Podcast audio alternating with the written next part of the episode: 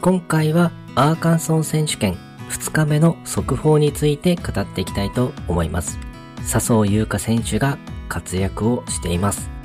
まずは畑岡奈紗選手についてですが、69の2アンダー、通算5アンダーでプレーを終えています。2日目はインスタートとなっているのですが、前半バーディーチャンスにつけるものの一筋違いでカップを外す場面が多くパーが続きます。そして前半の最終ホール18番ホールパー5では2打目をグリーンの少し奥に持っていきパットのアプローチで寄せて最初のバーディーが来ます。後半は4番ホールでは2打目がベタピンとなりバーディー。5番ホールではボギーが出てしまいますが、7番ホールパー5では2オンに成功して2パットでのバーディー。最終9番ホールではバーディーチャンスだったのですが、ほんの数センチ違いでカップを外してしまい、パーでホールアウトとなっています。3バーディー、1ボギーという内容でした。プレー終了後、畑岡奈紗選手自身は思ったようなパットができなかった。グリーンが荒れているので強めにしっかり打たないと入らないというコメントをしていました。ディフェンディングチャンピオンとして迎えた今大会ですが、トップとは9打差となっています。逆転優勝は難しいと思いますが、できるだけスコアを伸ばし、順位を上げていってほしいですね。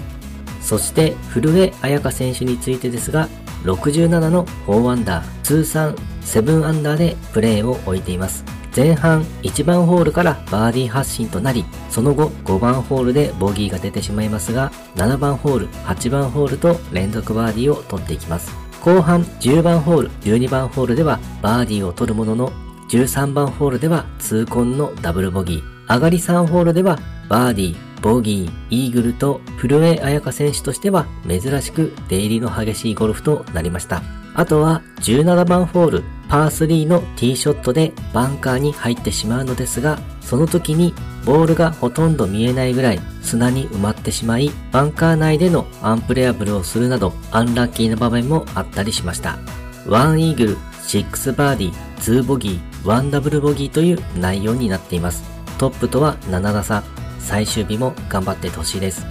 そして優勝争いに絡んでいる笹生優花選手についてですが、65の6アンダー、通算13アンダーでプレーを置いています。前半3番ホールでは長めのパットを沈めてのバーディー。7番ホールパー5では2打目をグリーンそばのバンカーまで持っていき、バンカーショットはうまく寄せてのバーディー。9番ホールではピンそばにつけてのバーディー。後半12番ホールではベタピンにつけてのバーディー。15番ホールでは下りのラインのアプローチとなるのですが、これをチップインで沈めてのバーディ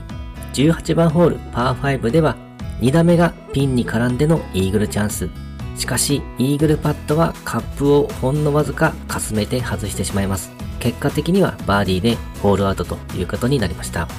6バーディーノーボギーという素晴らしい内容でした。笹生優花選手自身、ショットも安定してパットも入ってくれて楽しくラウンドできたとコメントをして満足いく内容だったようです。暫定2位となっていますが、2位はほぼ確実と思いますので、首位とは1打差。今季はまだ優勝がないので、最終日もスコアを伸ばして優勝を掴んでいってほしいです。はい。今回はアーカンソン選手権2日目の速報について語ってみました。最終日の日本勢の活躍が楽しみですね。ということで今回もゴルフの話がたくさんできて大満足です。それではまた。